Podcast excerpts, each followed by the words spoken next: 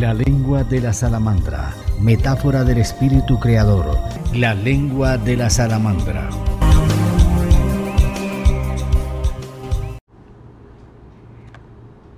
El invitado al programa de la lengua de la salamandra es el artista plástico, visual y curador James Llanos Gómez. Tres palabras que lo enmarcan, disciplina, perseverancia y humildad.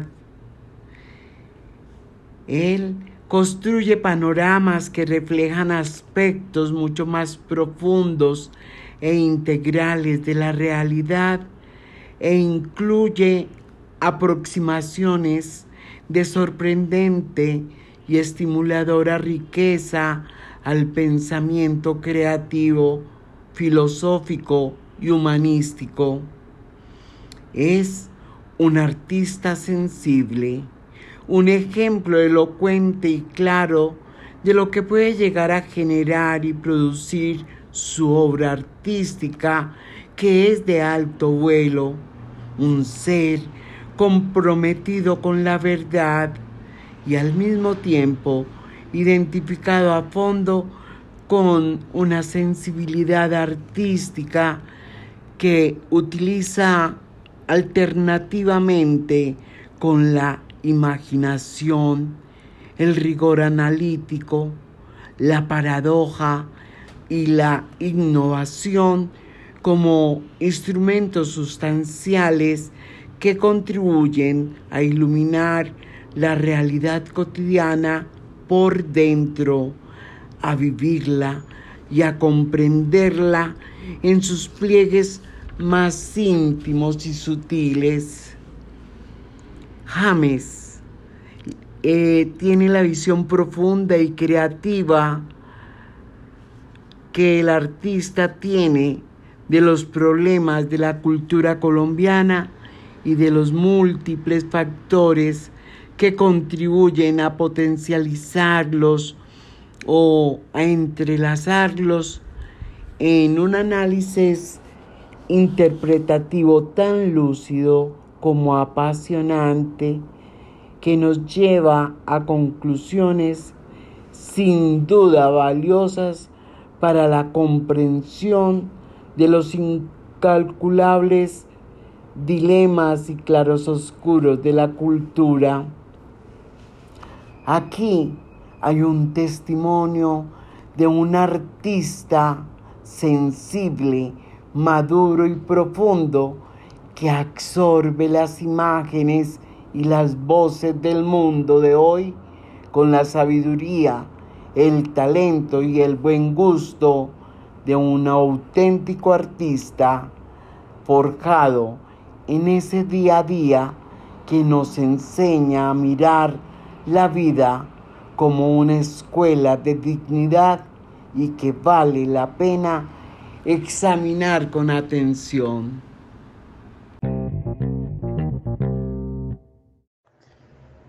Gracias Ángela por invitarme al programa La lengua de la salamandra por este eh, medio y en Spotify. Bueno, pues yo me conecto eh, con ese aprendiz de brujo a través de, del libro, a través de la práctica, a través de, del arte visual. Y lo digo visual porque soy proclive a la música, a escuchar eh, los excelentes y buenos compositores de géneros que no me voy a atrever a decirlos para no entrar en, en disensos, pero sí eh, son melodías y, y algunas ondas musicales que, que me llegan. Igual yo creo que para mí el mejor eh, aprendiz o el mejor estado para aprender mis cosas y luego ponerla sobre un papel y sobre una cartulina, es el silencio y la soledad. Y lo digo así porque no porque sea egoísta con la presencia, con lo que yo tengo, sino que soy buen anfitrión, me considero un buen anfitrión. Y cuando yo tengo a alguien en casa, sea familiar o sea amigo o amiga, eh, entendiendo, escuchando, hablando, platicando, correspondiendo, complementándome con la persona o con la familiar o con, o con la amiga. Y yo me conecto con ese, como con ese otro estado de la creación, es ahí, en ese silencio, en esa oración, en esa, en esa espacialidad que entrega el silencio para poder construir una idea, desarrollarla y colocarle los elementos estéticos, en el caso mío, para llegarle al espectador con un mensaje. Yo nunca me propongo hacer eso, pero cuando lo hago, lo hago con disciplina, con entereza, con, con el compromiso. Y siempre pensando más allá que le guste al espectador, es que me deje satisfecho con lo que estoy pensando y con lo que estoy diciendo a través del lápiz y la línea, a través del pincel y la pintura, o a través de la materia, llámese barro o madera, porque me gustan todos estos elementos plásticos para comunicar.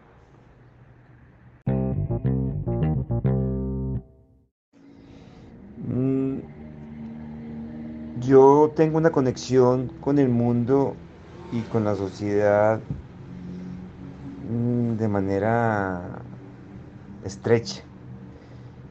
El mundo inmediato que es mi entorno, el doméstico o el de la ciudad donde, donde vivo o del país que habito, eh, me afectan las problemáticas sociales, eh, me nutro de esa ambigüedad, de esa contradicción, de los vejámenes, de, de todo lo que le sucede al mundo, sea el ambiental, sea el humano, con toda su flora y su fauna, me afecta sustancial y profundamente. Y yo me conecto eh, sobre todo en lo social con, con el afecto que tengo por la sociedad, el amor que le tengo al desarrollo de los elementos sociológicos y antropológicos. Eh, me encanta escuchar a la gente, me gusta hablar con, las personas de avanzada edad y también me gusta compartir e intercambiar con los niños en la pedagogía. Y ese es como mi, mi, fuerte en este momento porque soy curador de una sala que se llama la Sala Carlos Dreus Castro, empotrada dentro, en el alma del Teatro Santiago Londoño de la Secretaría de Cultura. Entonces cuando yo expongo a un artista, yo hago que ese artista llegue a la sociedad, sea jóvenes, adultos, adultos mayores y sobre todo los niños, que es una generación a la cual estamos concentrados y estamos orientando para tener la esperanza de transformar el mundo.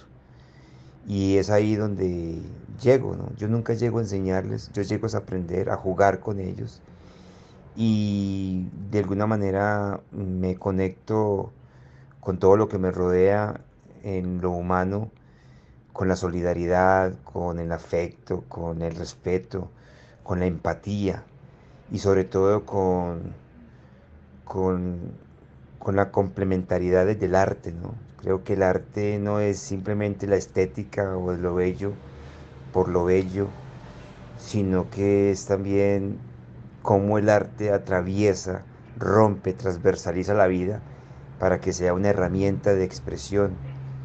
Yo siempre he dicho, y no me canso de decirlo, que el arte no es de los artistas, el arte es inherente a los seres humanos. Lo que hacemos nosotros los pedagogos, los artistas, los sensibles, los humanos, humanos, es provocar al espectador, es provocar al niño, es provocar al adulto, al joven, con el lenguaje sencillo y que se pueda atrapar, provocar que todas las personas, por lo menos si no toda la mayoría, se vuelquen a atrapar, a conquistar el mundo por medio de las áreas del arte y de la sensibilidad. Yo creo que uno piensa en esto y se imagina un mundo distinto. Y es ahí que también tengo la conexión con las mujeres, porque me parece que es hora de, de poner y tener atención profunda de la situación, del empoderamiento y del desarrollo de las mujeres en el mundo. Creo que las mujeres han despertado y también hoy tienen más derechos de esos vejámenes y de esas maltratadas situaciones y formas que tuvieron ellas en siglos pasados. Y me parece que hoy la mujer en el arte, en la construcción, en el desarrollo, en la economía, en la política, en todas las áreas de, los decibeles de una sociedad, siempre la mujer está presente y hoy por hoy más que nunca está empoderada dirigiendo excelentes y bellos proyectos y creo sustancialmente en ella. Como decía un gran filósofo oriental, la mujer es la mitad del cielo.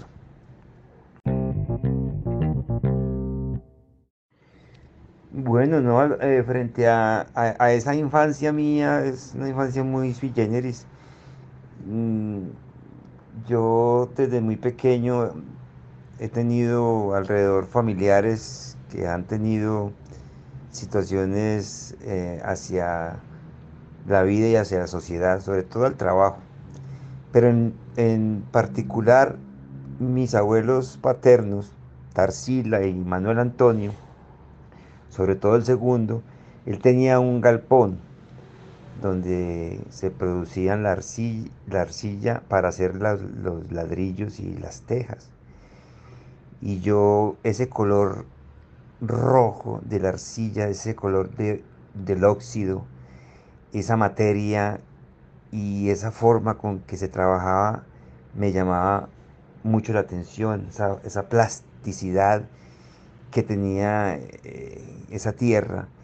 Y sobre todo me conmovía era que yo veía una yegua brevar eh, con, con, una, con una vara en el cuello y pisaba la tierra y luego la generaba y la transformaba en barro.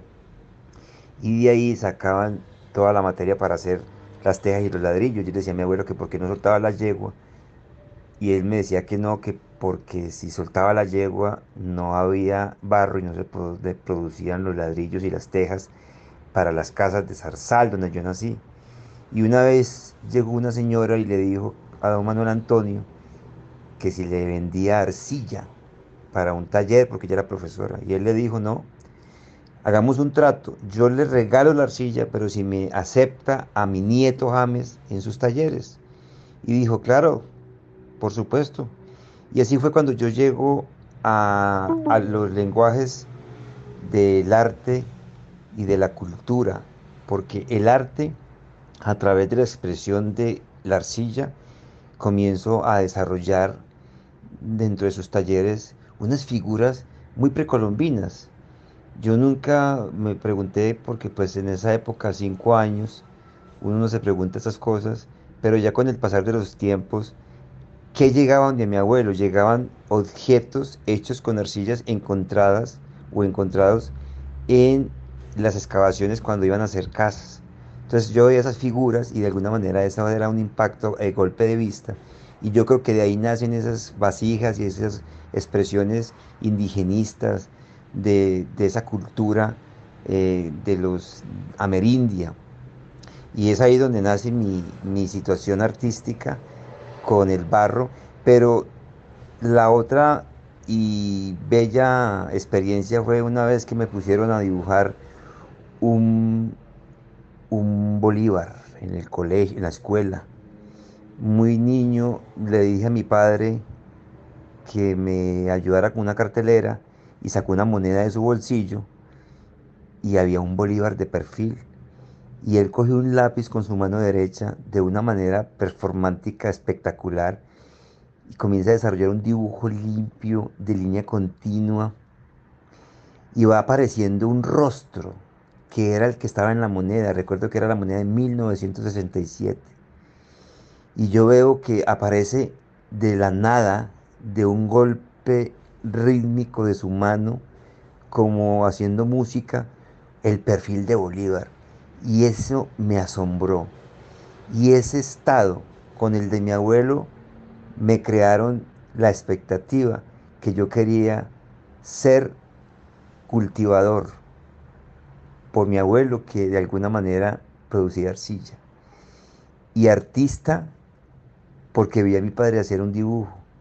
Y eso me tocó y me impregnó al punto que de ahí en adelante comencé a dibujar objetos o laminillas que me aparecían y me llegaban, o de pronto reproducir dibujos de los cuadernos de mi papá, que además en esa época se hacían los títulos con rojo, tinta, los subtítulos con azul y el texto con negro, y eran plumillas, plumillas. Y yo veía a mi papá haciendo esos cuadernos de geografía y, eso me, me tocó me, impregnó, me, me provocó a seguir por la senda del arte. Y además, cuando mi abuelo producía y cuando mi papá dibujaba, los veía como incrustados, como sumergidos en eso. Y de alguna manera yo me identifico mucho cuando me pongo a dibujar. Me sumerjo, me contextualizo y me, me vuelvo como una persona sola en el mundo para desarrollar lo que me encanta y lo que me gusta, el dibujo y la pintura.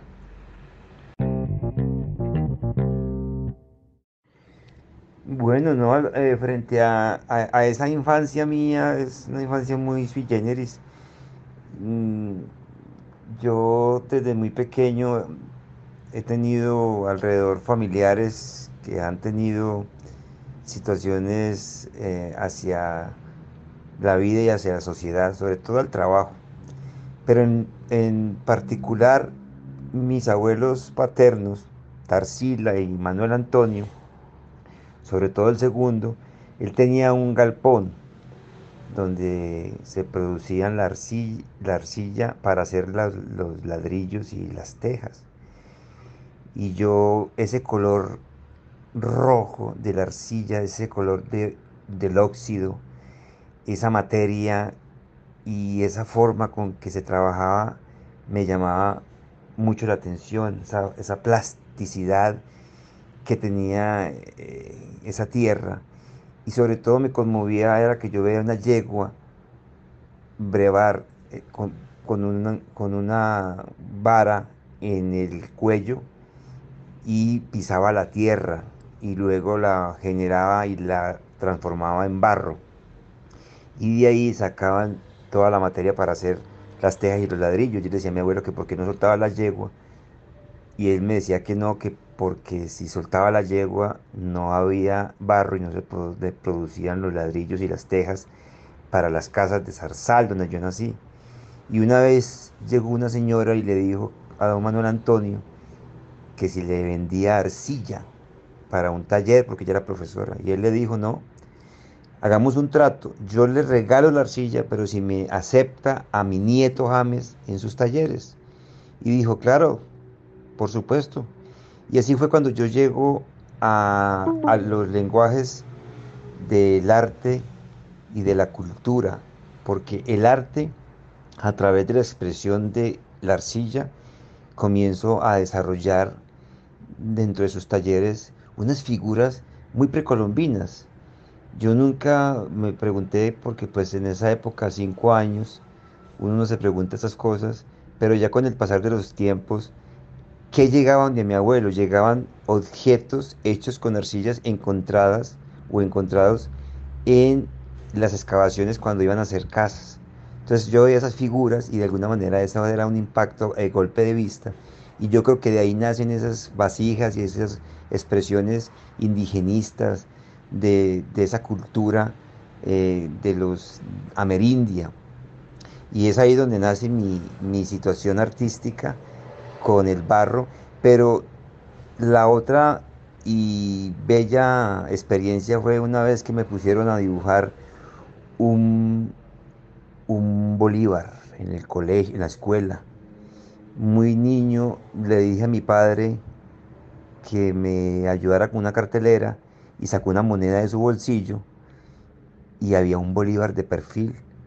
Y él cogió un lápiz con su mano derecha de una manera performántica espectacular y comienza a desarrollar un dibujo limpio de línea continua y va apareciendo un rostro que era el que estaba en la moneda. Recuerdo que era la moneda de 1967. Y yo veo que aparece de la nada, de un golpe rítmico de su mano, como haciendo música, el perfil de Bolívar.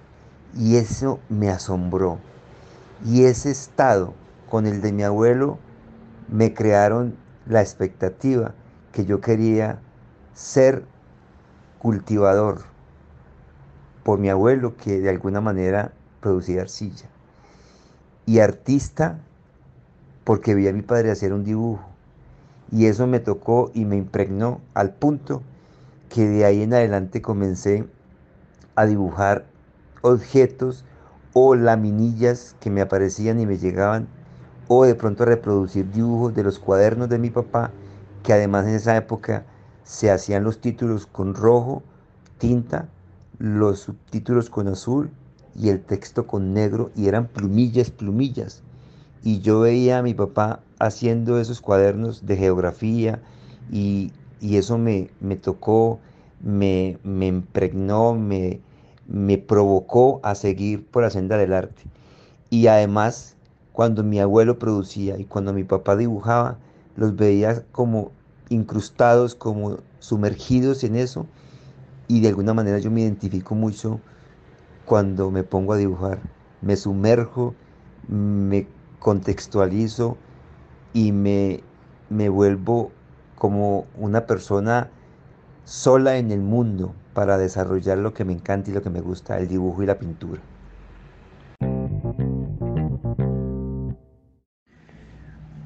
Bueno, yo, a mí todos los objetos merecen el afecto de la mirada.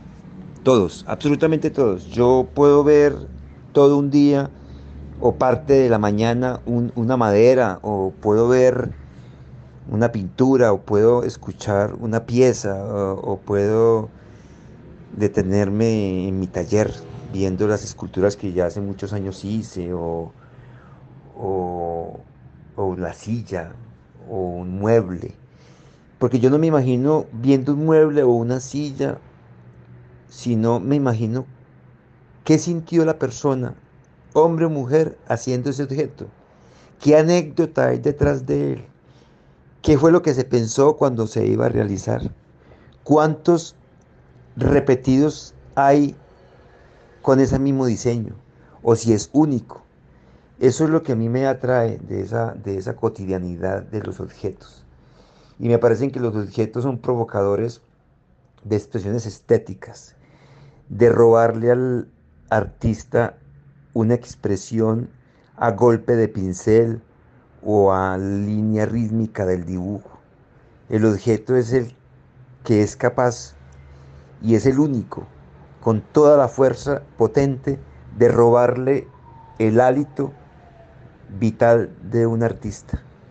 Y cuando los objetos son de manera contorneados, armónicos, o que son rarísimos, o que tienen texturas finas, texturas suaves, o texturas ásperas, o brillantes, u opacas, llaman, atrapan la atención de, del artista.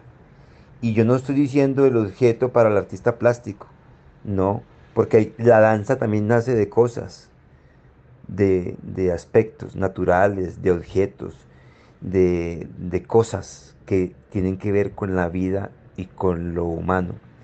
Y a mí me parece que eso de alguna manera lo lleva a la tertulia y eso es lo que me pasaba a mí y yo recuerdo dos situaciones mías muy bonitas. Una en el colegio Instituto Técnico Agrícola, yo fui la primera la primera cohorte eh, fue la primera promoción de un bachiller académico con tendencia a humanidades y la Casa de la Cultura de Buga, que ahí donde yo me concentraba. Después del colegio me iba para la Casa de la Cultura y era ahí donde escuchaba a esos juglares, a esos seres humanos, a esas personas que sabían de unas cosas impresionantes. Algunos sabía historia, el otro sabía de cultura, el otro sabía del libro, el otro de la mitología griega. Eh, entonces eran unas pláticas nocturnas después de clase que enriquecían, que uno no sabía si iba por la clase misma de estudiar la proporción, el claroscuro, la pintura, sino era esperar a que terminara la clase académica de arte para sentarnos a escuchar las voces eh, como de un sinsonte, cantaban como pájaros estos amigos míos y contaban historias maravillosas.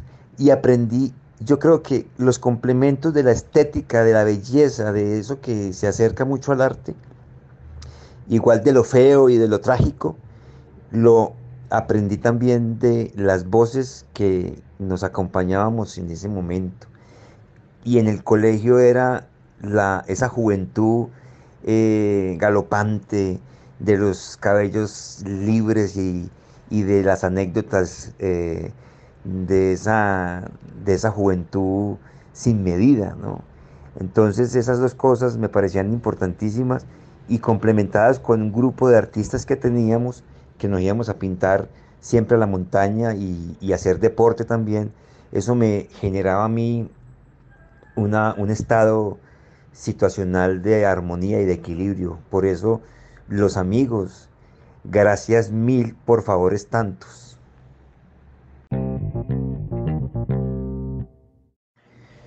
Bueno, Ángela, eh, mira que esa describir la obra Totem pues, no es difícil, pero un poco compleja. Nace en la ribera del río Guadalajara de Buga, que me acerco un día que íbamos a hacer un trabajo ahí eh, y me pareció grotesco ver un río que conocí en otra hora donde fluía el agua, donde bajaba mucha agua y ya lo veo solamente con piedras y un hilo como de oro y yo me pregunté qué pasa.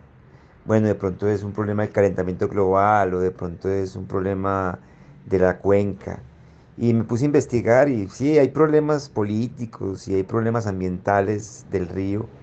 Y lo que más me pareció es cómo contar esa historia más que ponerme yo a discutir de qué pasaba con el río. Entonces yo inicio pintando unas piedras de rojo para llamar la atención de los que pasaban por los puentes, que son puentes de, como de medio, de medio arco. Y la gente comenzó a detenerse, pero claro, las pinturas en, sobre las piedras rojas, eh, esas piedras de ese color incandescente, eh, cálido, la gente se detenía de qué está pasando, qué pasó en el río, y veían el colchón, y veían la bolsa, y veían el tarro y el frasco, y veían la llanta, y veían el hierro, y veían todo que botaba la gente. O sea, se volvió como un bote de basura el río de Guadalajara de Buga. Y ahí nace Totem.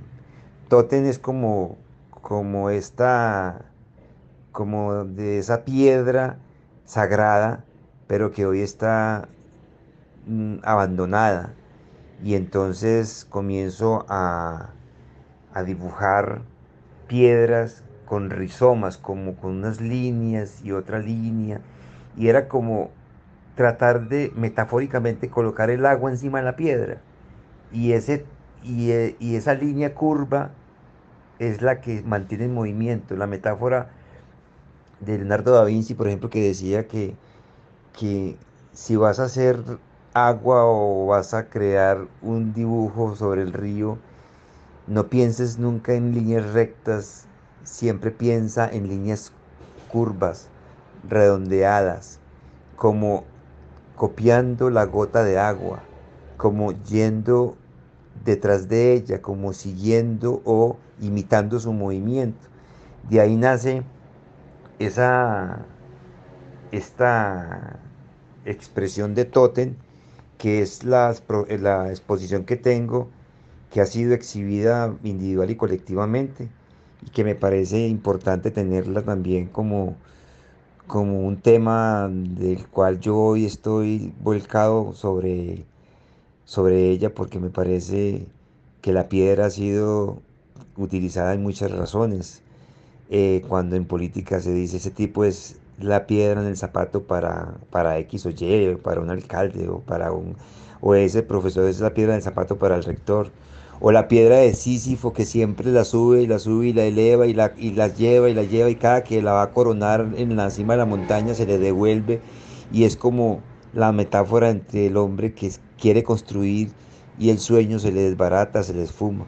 Esa es la metáfora de Totem, la que he tratado de, llevar y, y complementar con otras cosas que he estado recogiendo del río. Bueno, eh, sobre el artículo escrito por la doctora Cecilia Caicedo, eh, que me parece importante, ella, ella define muy bien lo que digo yo en la obra a través del dibujo. Y así lo, te lo conté ahorita en la pregunta anterior, la respuesta anterior. Y es cómo crear conciencia o cómo volverme autoconsciente porque yo hago parte también del problema. Solamente comienzo a salirme del problema cuando provoco una situación social, una situación, una, una, una, un activismo a través de pintar las piedras para que la gente mire hacia el río. Eso es generar conciencia en el espectador. Por eso el arte es contestatario de alguna manera. El arte siempre ha sido y será una animación para eh, crearle al hombre lenguajes y textos y debates y, encuentros de la palabra cargadas de política, cargadas de lenguajes humanos. Eh, teorizar sobre la problemática me parece importante y eso se hace a través del arte, a través de la conversación. Y esa es la autoconciencia, la que yo digo, y es el arte, es aquel que provoca en el espectador una armónica situación psicológica en el amor, en lo político, en lo económico, en lo psicológico, sobre todo en esa pregunta de quién soy, para dónde voy, o me veo reflejado en esta obra, o esta obra me tocó al punto que yo lloré. Entonces, de alguna manera, cuando uno se conecta con la problemática, y uno vive en el problema y la gente va a ver después al artista que vive en su ciudad y lo lee a través del arte, se siente tocado, se siente movido, se siente desacomodado. Y yo creo que el arte siempre ha cumplido ese papel, el papel de concientizar a través de, esa plástica, de esa estética, de lo bello y de lo feo, porque el arte no todo es bonito. Yo creo que hay partes de la obra o hay partes de la música, del cuadro, de la danza que no gusta, pero es que también ese es como el silencio de la música. Decían que eh, la, el silencio es tan importante como, como la música misma. Y yo creo que lo bello siempre va acompañado también de algo feo, como la oscuridad de la luz, como el volumen de lo que es plano, de lo que es hierático. Y me parece importante esa, esta pieza de, de Cecilia Caicedo que genera otras cosas a través de la lectura y que ojalá tengan la oportunidad de leerla y de encontrarse con ella, no simplemente con el texto, sino también con la obra misma, que va a estar expuesta el segundo viernes del mes de septiembre en el Colombo Americano de la ciudad de Pereira, para los que se encuentren en ese momento en esa, en esa ciudad tan bella o en esta ciudad donde vivo, los invito a que nos acompañen para que veamos juntos esta propuesta mía y esa propuesta de Cecilia con su escrito, para que conversemos, para que dialoguemos sobre el arte alrededor de esta puesta en escena. esta obra de historia contada con muñecos o por muñecos es una obra que nace fundamentalmente desde que Alejandro llega al mundo un 30 de, de julio. Precisamente hace dos días le celebré el año número 9. Él nació en 2014. Lo recuerdo con mucho afecto y lo respeto más como hijo, como un hombre en formación. Y he tratado no de ser el ejemplo, porque muchas veces uno también se equivoca, pero sí por lo menos equivocarme menos, acertar más con él. Y como decía el doctor Espinosa, los hijos son la reivindicación con uno mismo.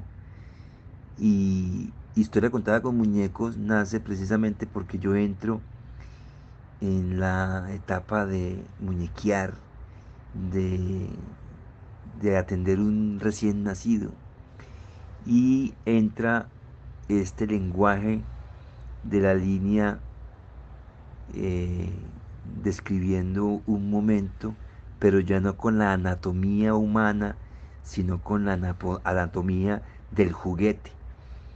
Y nacen unos seres humanos que comienzan a contar lo mismo que cuenta cualquier artista del mundo y cualquier dibujante del mundo o cualquier pintor, solamente que se cambian los lenguajes, ya no es la anatomía de las siete cabezas y media, de la proporción, de la mano con cinco dedos, de dos pies, sino que se pierden una calidad y una cantidad de cosas de el humano demasiado humano, como dice el libro de Nietzsche, y nace el muñeco sin manos y sin pies. Nace sin manos ese muñeco, que es la historia, porque ya no nos abrazamos, porque ya no nos cogemos, porque ya no, no utilizamos estas dos herramientas del cerebro, sino que al contrario, las tenemos perdidas. No las colonizó el celular, no las colonizó las cosas que van en contrasenso del arte. Y la de los pies es porque ya no, tenemos libertad, no nos desplazamos, no vamos al problema, ni vamos a la, montaña, ni, ni visitamos el río. Estamos estáticos en un mundo en movimiento. Estamos atrapados por el consumismo, por ese lenguaje y esa, ese estado de la economía donde todo lo contrario al renacimiento, mientras que en el renacimiento el hombre era el centro, hoy en, el, en la economía del consumo, el hombre es la periferia mirando el centro a ver qué consume. Y es como la, la historia que cuento yo con los muñecos, la problemática de la guerra, la problemática de la economía, la problemática de la interpersonalidad, de las relaciones entre los seres humanos, la carencia los vacíos que hay entre nosotros. Y eso sirvió para también comenzar a contar cosas que comienzo a descubrir con mi hijo. Eso, los hijos no simplemente son para criarlos como, como todo el mundo y obviamente lo hace. Yo digo que si uno ve a los hijos como el amigo, como que viene detrás de él, como que son las expresiones, yo diría que serían unas relaciones distintas y aprendería uno mucho más pero a veces los egos, los orgullos, yo soy el papá, yo soy el grande, yo soy el que mando, eso me parece importante. Y yo creo que la historia contada con muñecos, el centro es el niño, el infante, el que hemos perdido. Y el resto viene por añadidura. Esta obra de historia contada con muñecos o por muñecos es una obra que nace fundamentalmente desde que Alejandro llega al mundo un 30 de, de julio. Precisamente hace dos días le celebré el año número 9. Él nació en 2014.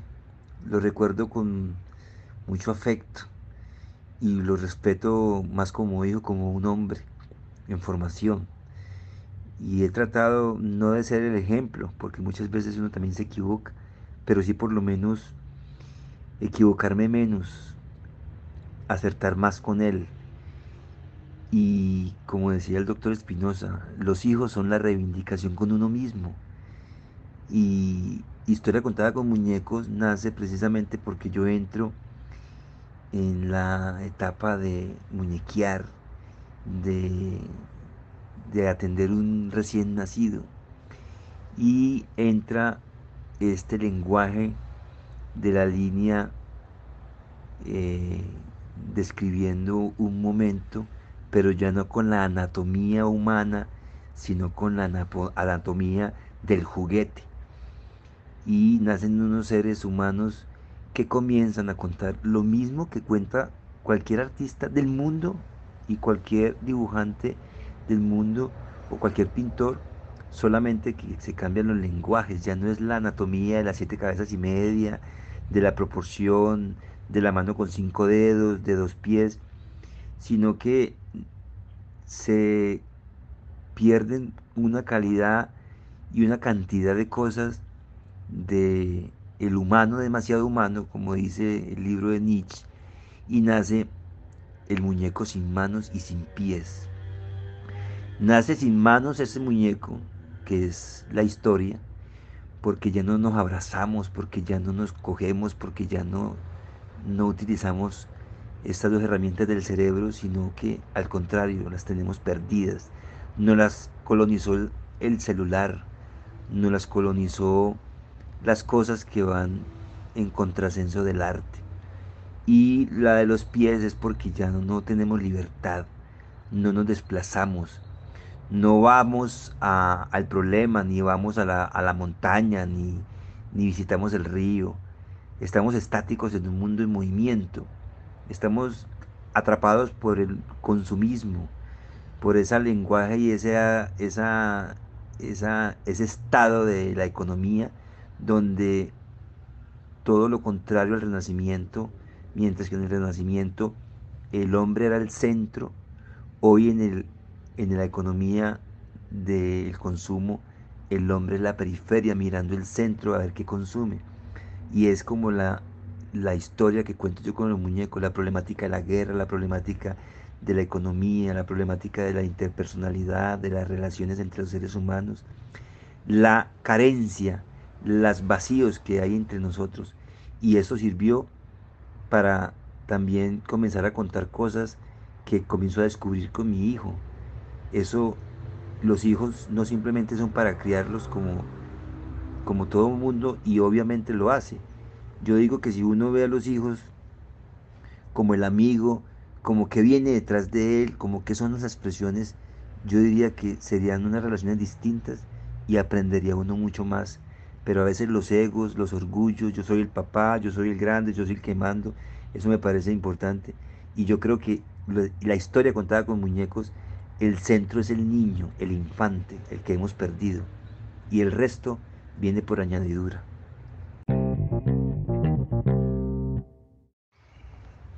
Bueno, Ángela, no, de, yo he participado en varias exposiciones colectivas, individuales, y pues hay unas que otras que lo tocan, que lo, lo marcan.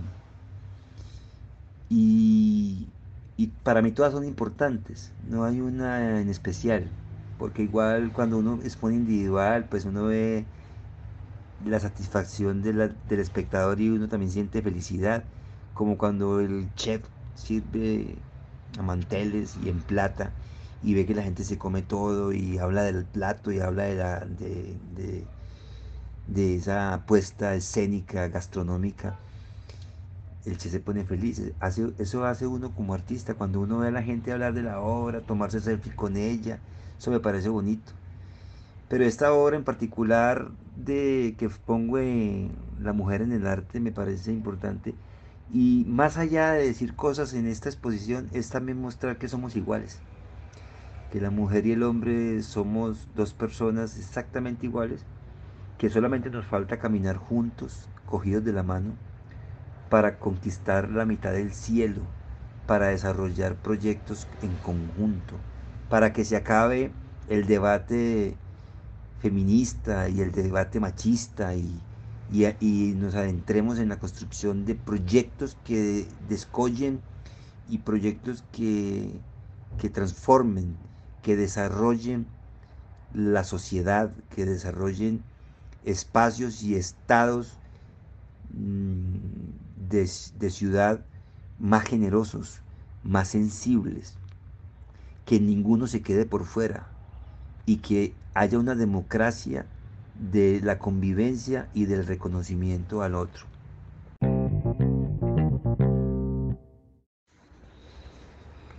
Bueno, eh, Ángela, esa es una pregunta un poco compleja, pero igual yo digo que la voy a responder desde el arte. Yo digo que el arte es un medio indispensable. Eso es, es como la fusión del individuo con el todo, ¿no? Eh, refleja su infinita capacidad de, de relacionarse con los demás, de compartir eh, momentos, ideas, experiencias. Y yo creo que eh, la obra de un artista tiene un proceso y ese proceso está altamente conectado con la conciencia, con lo racional.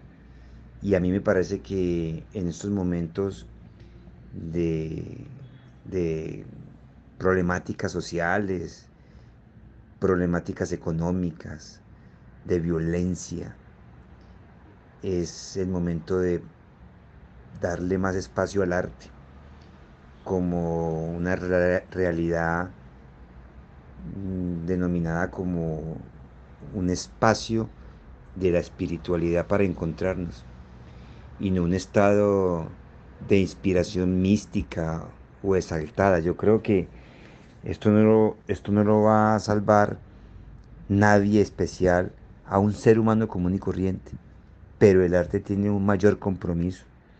Yo creo que el, el recuerdo en expresión, la materia, las formas, es importante en esos momentos. Eh, se habla mucho del cambio y yo creo que el artista, la emoción, no lo es todo.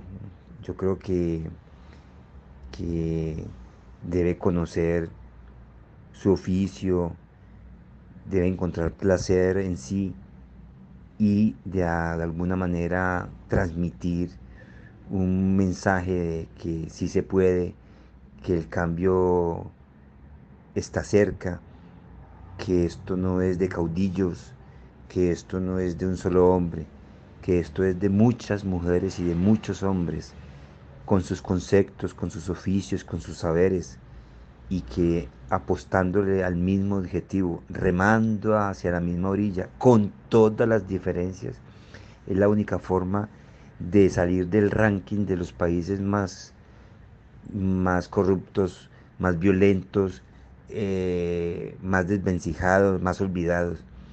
Y creo que el arte es una buena forma de decir, estamos vivos, eh, podemos, y nada más bello y metafórico para los seres humanos que contar las cosas con la estructura, los fenómenos y la esencia del arte.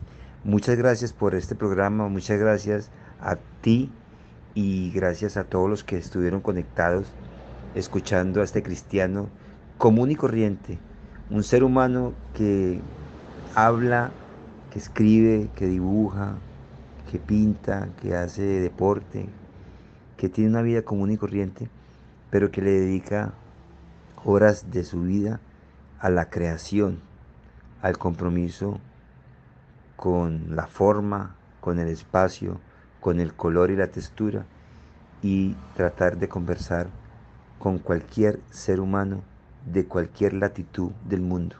Gracias y hasta una próxima, eh, un próximo encuentro presencial, televisivo o radial. Hasta luego, Ángela. Muchas gracias.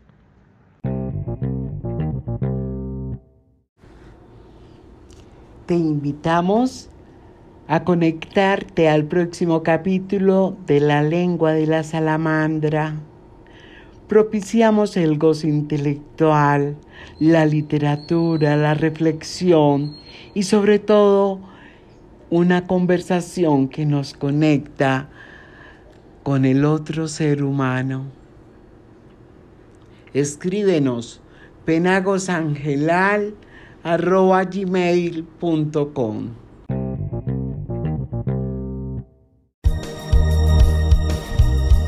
La lengua de la salamandra, metáfora del espíritu creador.